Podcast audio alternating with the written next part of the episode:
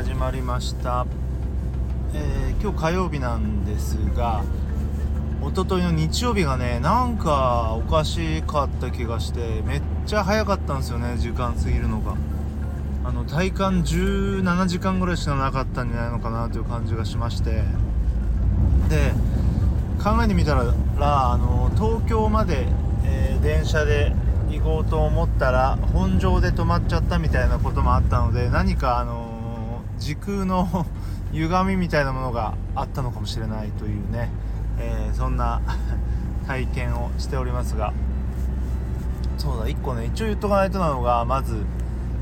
悠々白書報告としてはもうついに追いついちゃいましたね。前回乱したえー、暗黒武術界の6誘拐チームのとこに追いついてしまったためとりあえず悠々白書は完ということになりました。はい。えーとあとなんだろう。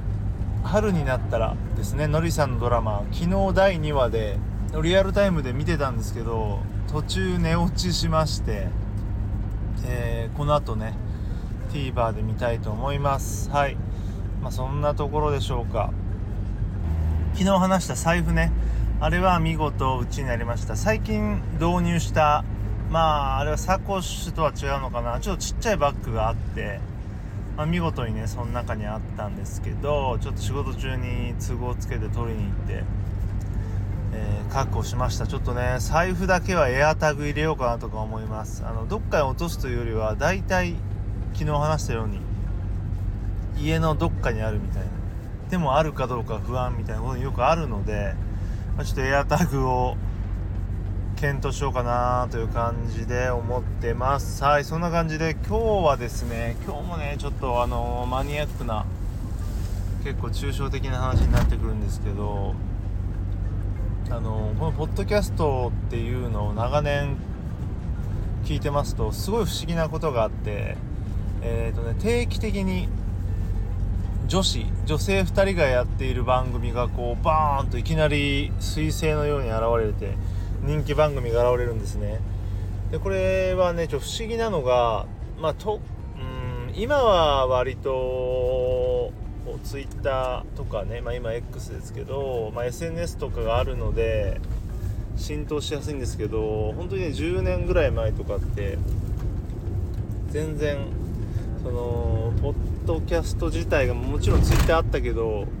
その宣伝する術というか要はなぜ人気になるかっていうのが全くわからないんですよね。そのアップルのトップに表示されるとかそういうレベルで、まあ、何らかの運運としか思えなくてバーンって出ていきなりすごい人気を出すっていう番組がね本当に定期的にあるんですよね。で忘れちゃったんだけど一つえー、なんだっけな。でしかもねそういう番組って大体終わっちゃうんですよね。1年ちょっととかやって。で今もあって今もあってですね。何が不思議かってそういう女子2人がやってる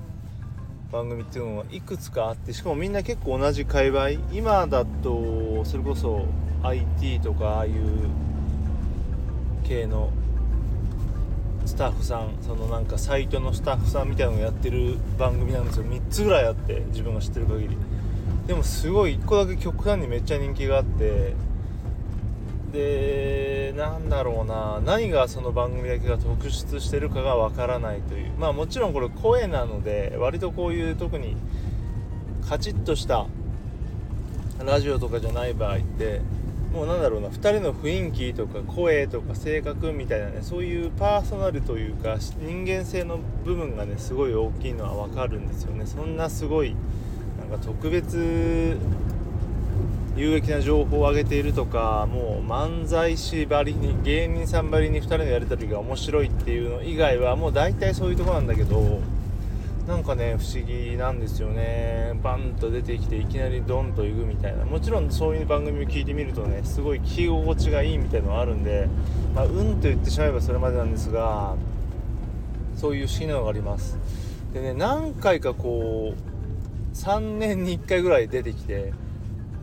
ちょっと前っていうかでもそれでも5年ぐらい前のかな。のやつはな番組名とか覚えてるんですけどその前にも何かあったんだけど何だったっけなみたいなのはあるんですよね。何だったっけなって本当に思い出せないんだけど。なので是非あの女性の皆さんは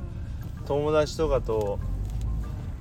あの2人で、まあ、3人とかいうケースもあったかな。23人でやるとねいきなりバズる可能性があります今どうなんだろうなっていう感じだけどねこの群雄割拠の時代なんで今は何とも言えないですけどねでも割とねリスナーつくんじゃないのかなって男一人しゃべりとかよりは全然需要あると思うので是非やってみてくださいという謎の話でした。